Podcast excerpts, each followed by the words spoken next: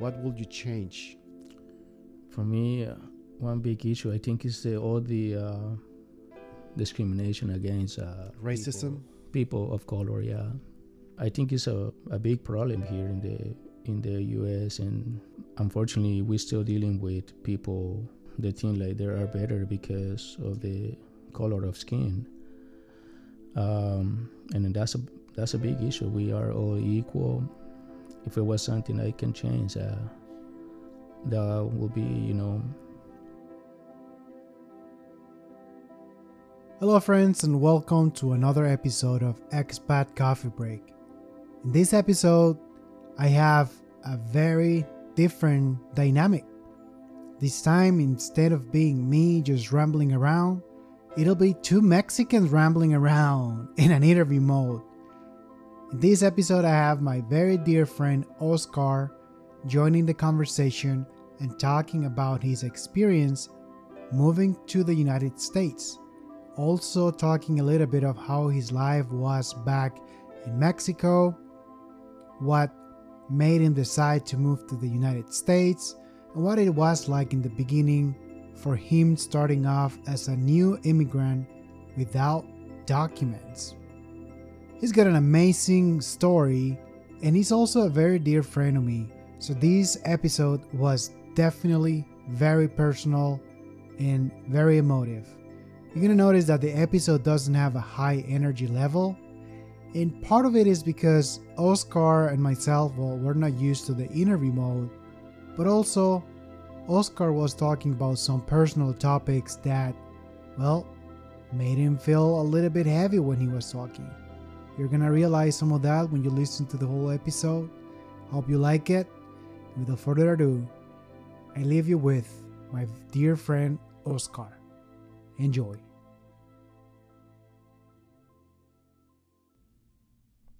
Hello, welcome everyone. This is Xavier, your favorite host for Expat Coffee Break. Today with me, I have a very special guest that also immigrated from Mexico. He's a very dear friend that has been living in the US for almost, no, I guess over 20 years now. And I've been meaning to have him in my show for a while, and today is the day where we share part of his story. Oscar, how are you? I'm good, Javier. How are you?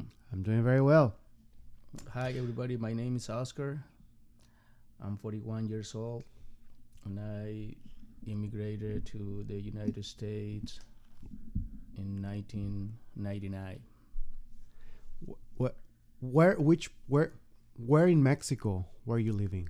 Um, I used to live in Mexico City, uh, in Iztapalapa. For those who who know Mexico, Mm-hmm. Mexico City.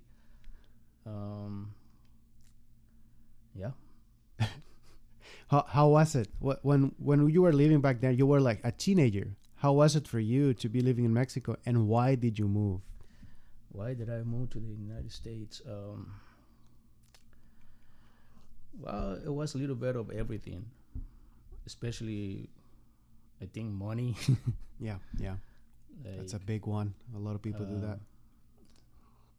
uh, everybody thinks like the United States is like the way to go because you know you're gonna find a job and you're gonna you're gonna make U.S. dollars, Right.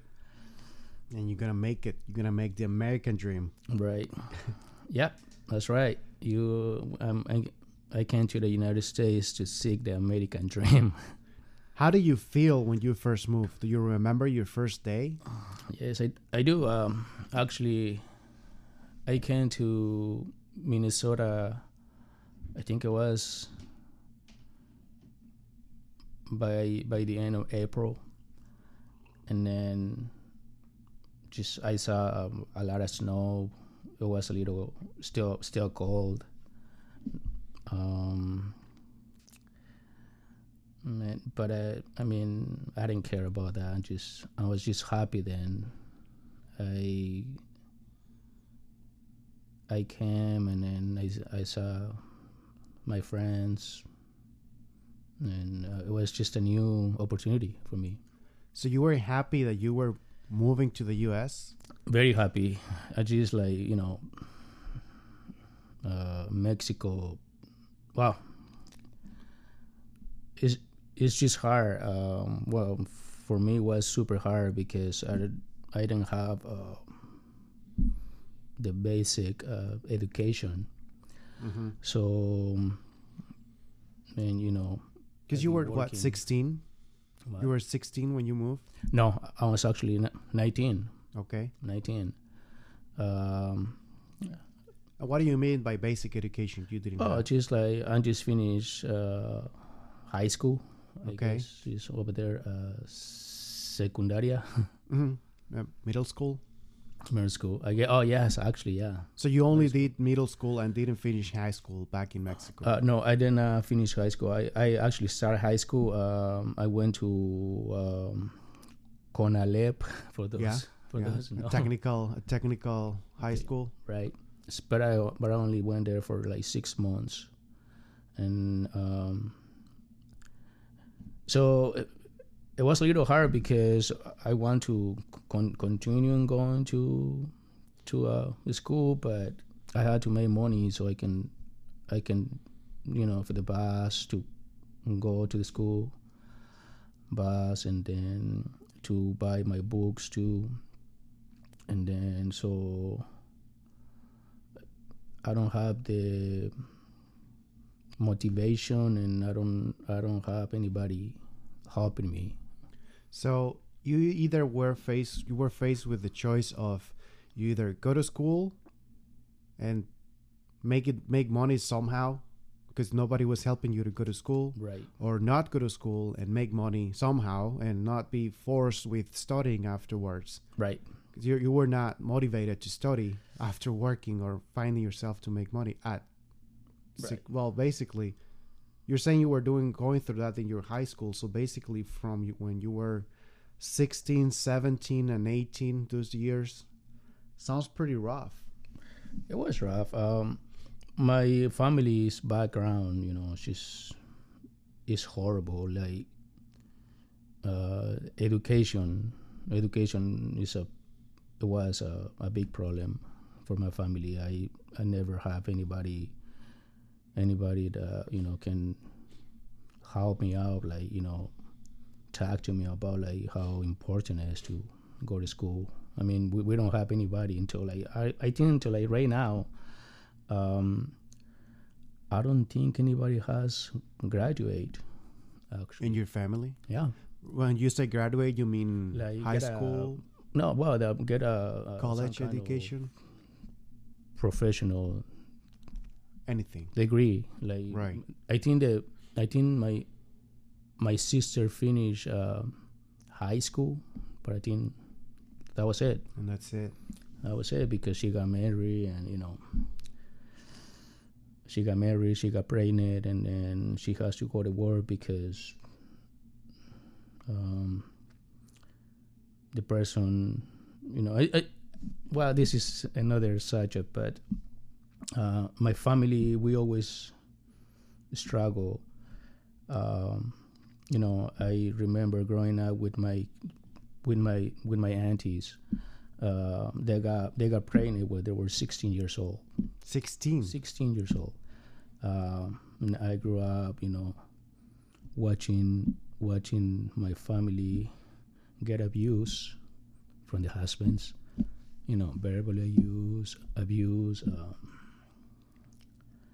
so it's just it, it was hard like growing up seeing all these things um, and then it's just a, a little bit of background of what what type of family I'm come from.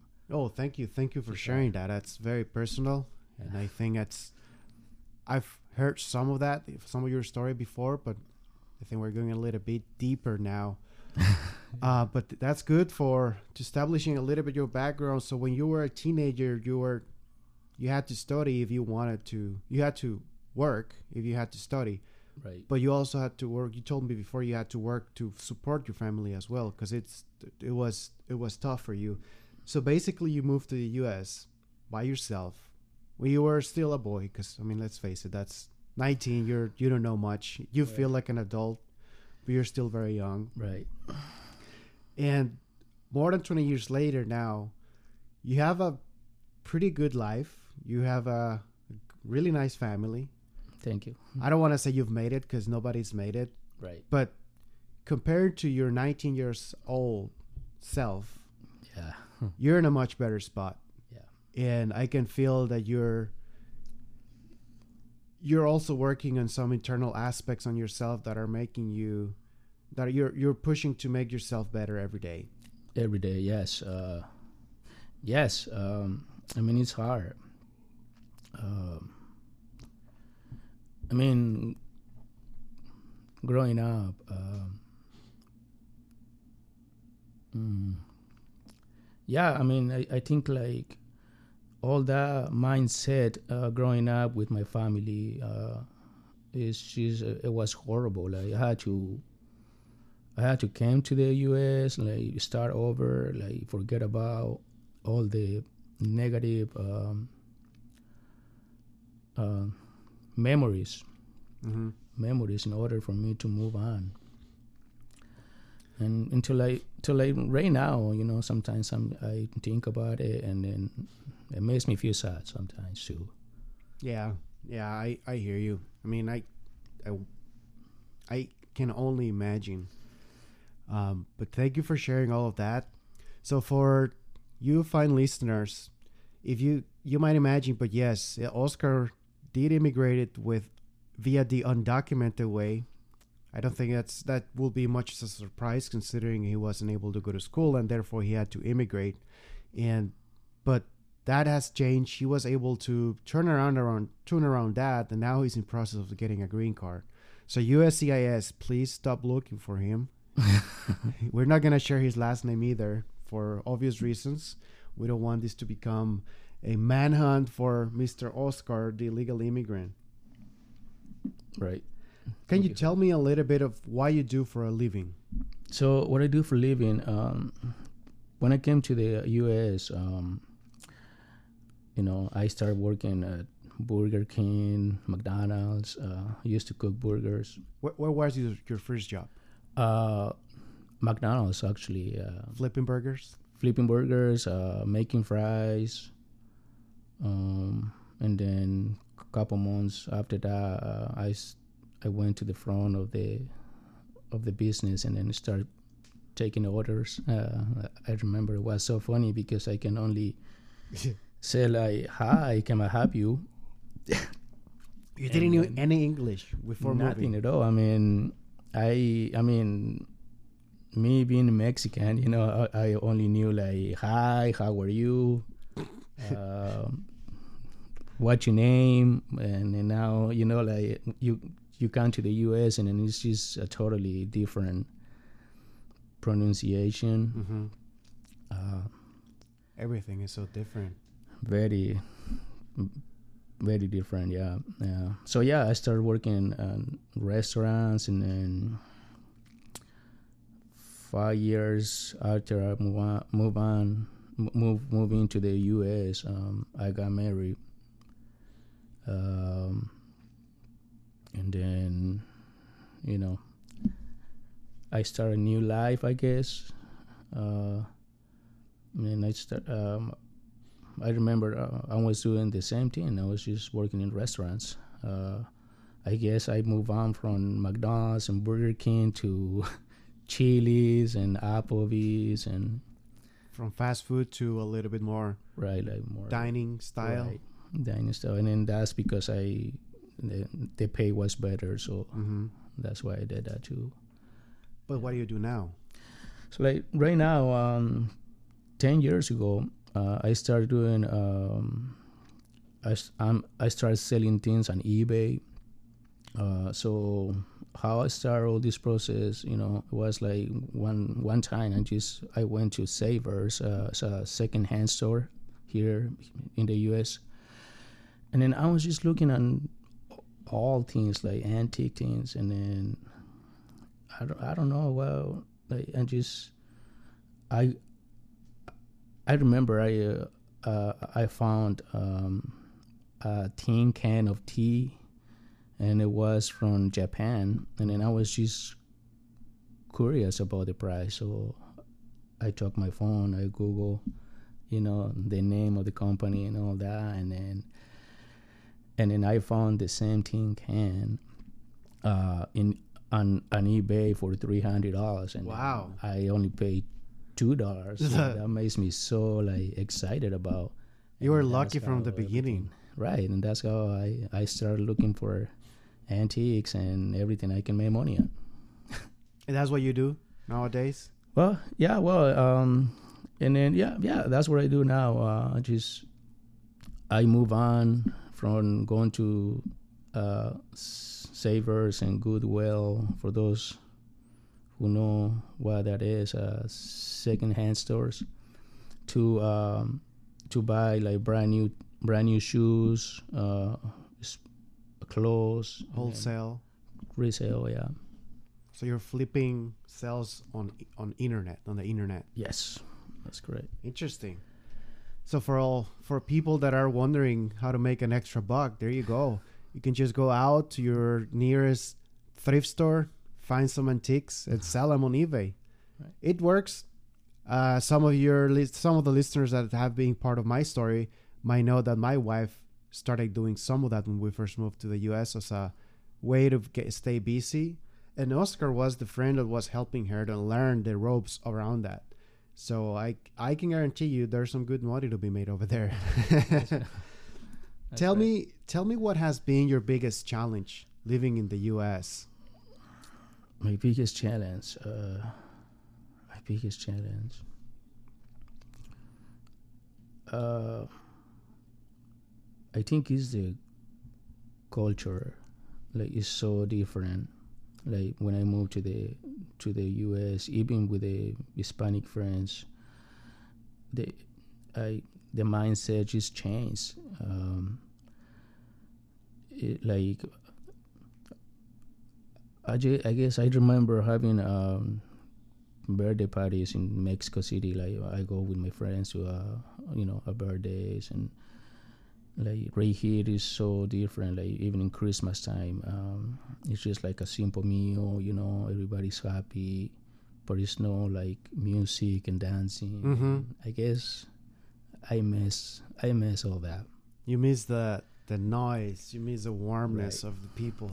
I hear you. We we definitely felt the same when we moved and I mean we've been almost 3 years in the US and we remember when we were back in Mexico, we were always if we threw a party, it was a party. It, and we were going to go all, all night Right. with loud music, drinking and people will stay there and have a good time.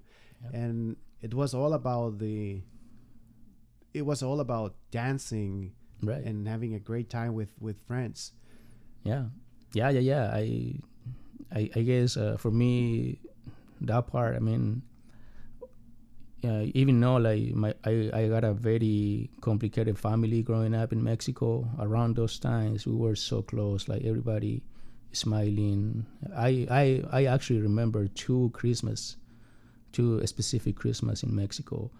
One one of them was like we got so many presents and then it was everybody was super happy and then the other one we don't have anything. There was no presents uh it, and then but but still you know everybody was dancing everybody smiling very happy you know uh just those moments uh, i think i miss i miss a lot and it was difficult for me to adjust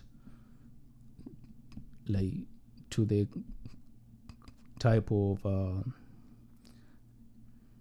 food even like it's another thing like food is so different here in the uh, us uh, it's- Food? it's, hard food yeah it's hard to find a, a good food like good restaurant actually you know to go eat and actually like me like f- for me like if i got like a good meal uh, it that food if it's super good and just i just uh, remember about my grandma you know it Mm.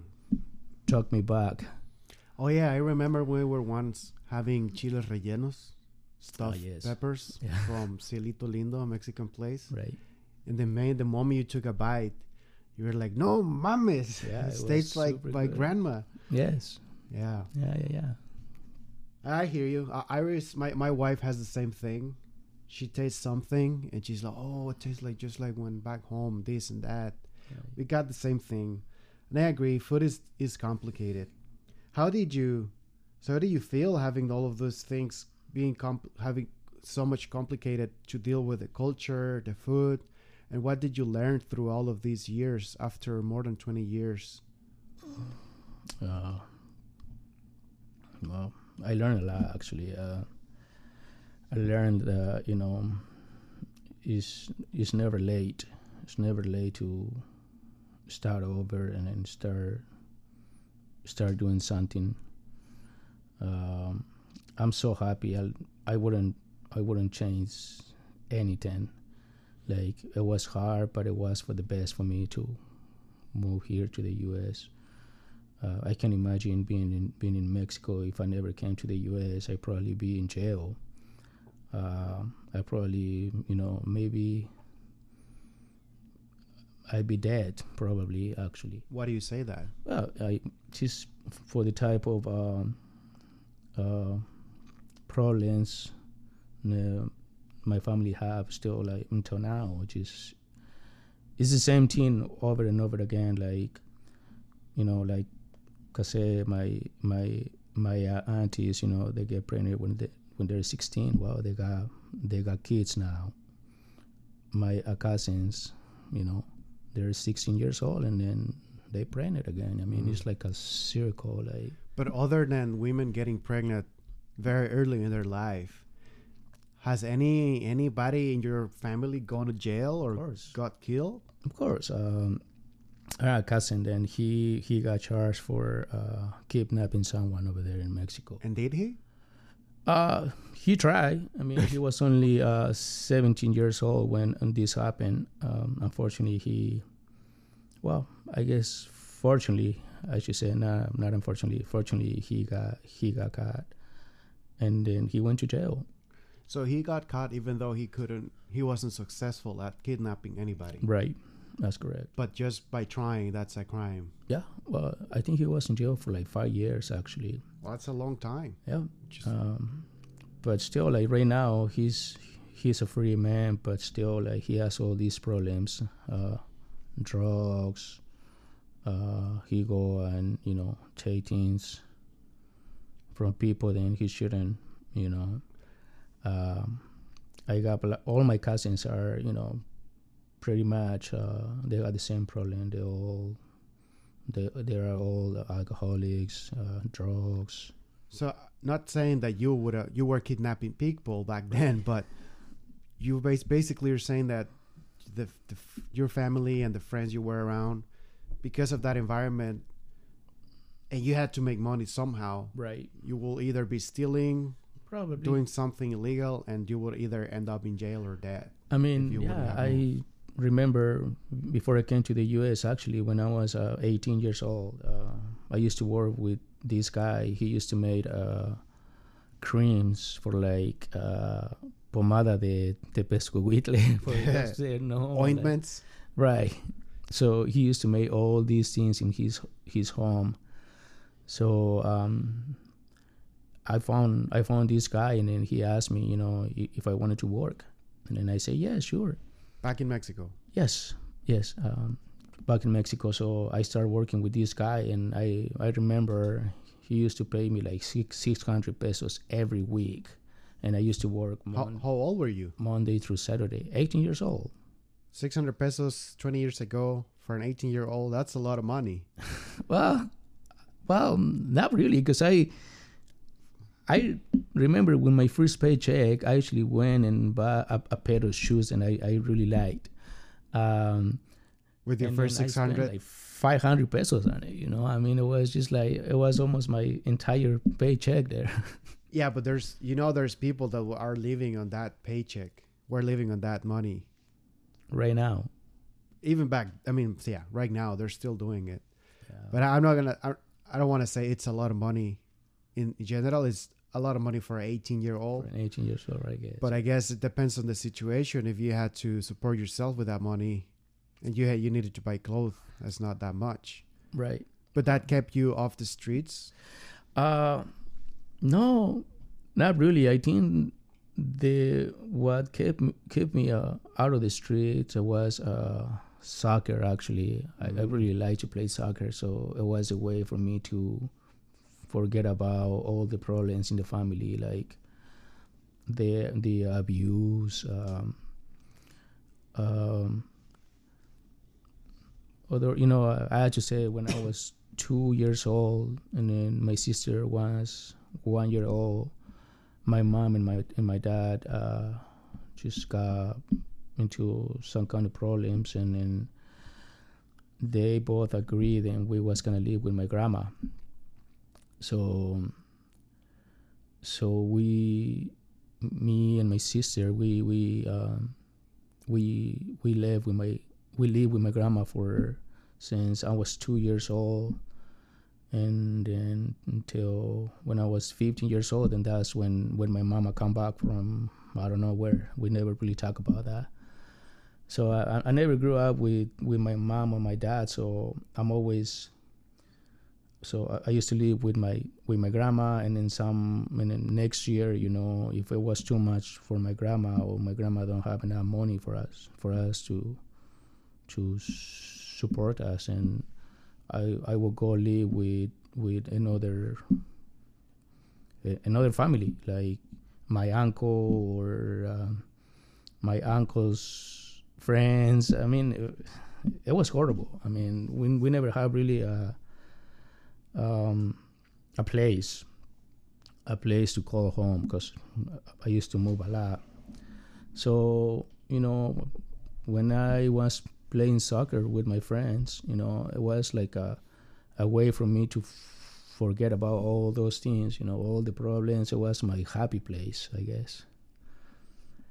So now that you're mentioning soccer, I gotta ask the, an obligatory question that I know will make you talk a little bit. Cristiano or Messi? No, no, that's a super difficult question. But I, I personally like like Messi. I don't know, maybe because he's from South America. I mean, I, I don't know, but uh, Cristiano is just an amazing player too. I really don't mind.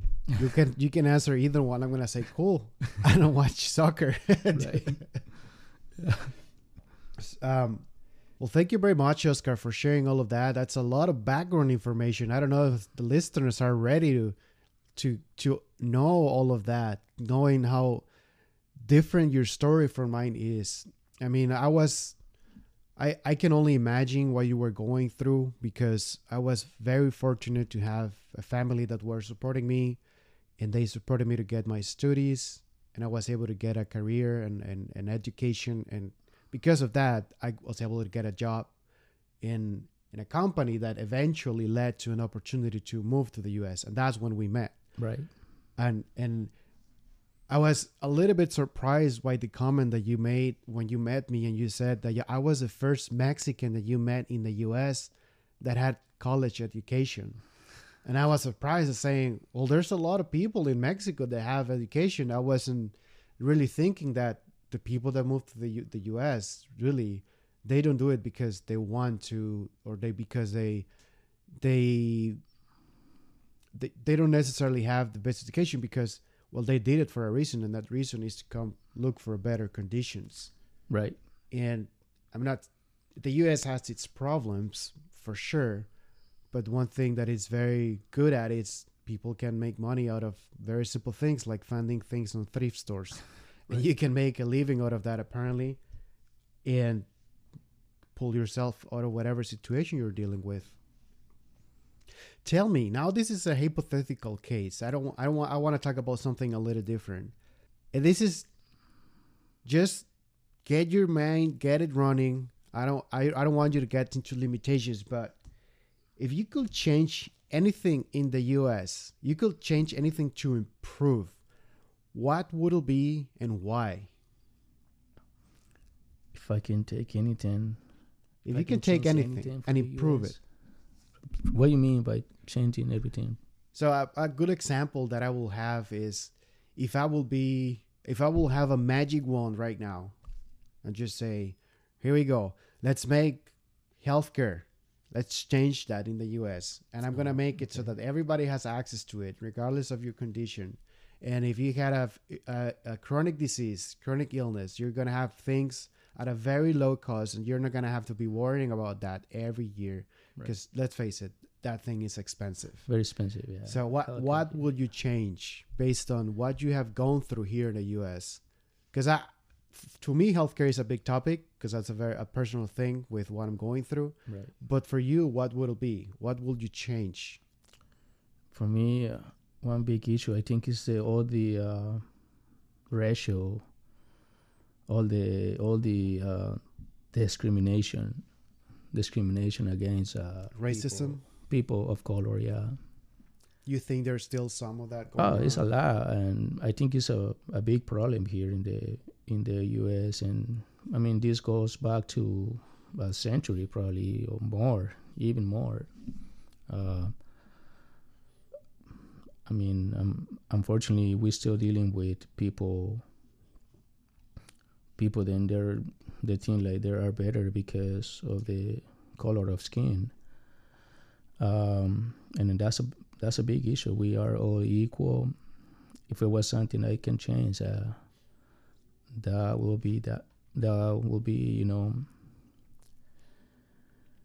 um, People's are- mindset. We are we are all equal. Um, um, unfortunately, I think this is a, a social issue that we are gonna have to face for years to come. Um, especially with this last uh, administration here in the U.S., it was just uh, it bring like the worst of people and then the good of people to both ways.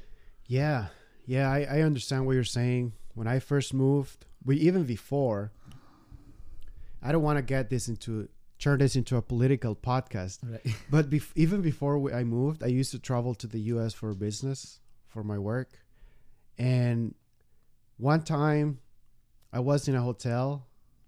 It wasn't. It wasn't a, a nice hotel. It was a cheap hotel, but cheap in the U.S. is like a hundred dollars a night. I mean, that's not cheap at all. But anyways, and they they didn't have any water bottles inside the room, and I was thirsty. And I know that I shouldn't drink from the from the tap water Right. even though it's the US and the US supposedly has clean water, I never Right. do because you never know what's going to happen in your stomach. Right. You can get something even though it's I'm going to do I'm doing air quotes and it's clean, Right. something is going to you're going to catch something, right? So I go down to the lobby and I ask the lady, "Hey, you guys have water bottles? I need I need to drink water." And so I didn't get any in the in the room, so I was wondering if you can give me a few or I can buy them. And she her reply was, "You can drink from the tap. What do you think? We're in Mexico or what?" Wow. Oh, I know. Whoa. Wow. Okay, sorry, lady. I took my rental car and I drove to the next grocery store and I got a big chunks of water and I walking to my room with water because they wouldn't. They give me that reply. I'm like, I'm not doing that. I'm not, I'm not doing that. Right.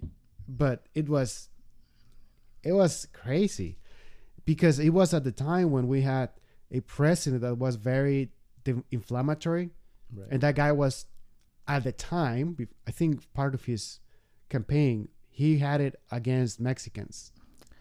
Then it became a different thing. He was right. completely crazy, and then he was friends with Mexicans supposedly, but he was bringing the worst out of people, Yeah. and people were feeling feeling encouraged to be mean to other immigrants because the president was mean to the immigrants. Right. I mean, you, you you got the president of the United States. Uh, people then you supposed to you supposed to uh, you know respect and you know and then he by by he saying all these kind of things. Um, you know, it's just it was just horrible. Like the way how he how he uh, referred to Mexicans, like you know we are bad. We are a, a bad, bad people. Um, rapists and I don't know what else he says. Um, yeah, it's They're definitely not that. Some are, but they're criminals, and they're usually not the ones that are immigrating to the U.S. right. I mean, and then you know, I'm, I'm not gonna say like all Mexicans are uh, good people. Of course, we No, there's bad bad apples people. everywhere. Right. But I can assure you, like people who move to the U.S., but probably 90 percent of the people that's because they want to come and then and then do something for themselves. I've only met hardworking people here, and when I moved to the U.S., I've only met hardworking people. Everybody that I met doesn't matter what economical situa- situation they're in, they're only thinking about working hard, making enough money to support their family. Even now that my wife, she's working at at a restaurant as a waitress, and she, we interact with the other waitresses, and some of them are single moms, some of them are married, but they have five children, and they work hard. They both of them work really hard to support their family, and it's they don't have a luxury living, but they don't lack anything they need. It's it's really good to see how people come here and they they don't they just don't sit around and wait for things to come to them. Right. They make it happen. Well, because let's let's face it, if you come over and you go through all of the trials and tribulation to cross the border how, by however means, we're not gonna discuss this in this podcast. right. Um, you're not gonna sit around and try to collect social security because first of all, you don't have access to that. Right. You don't have that safety net. You're gonna find a way to make money, and you're gonna find it.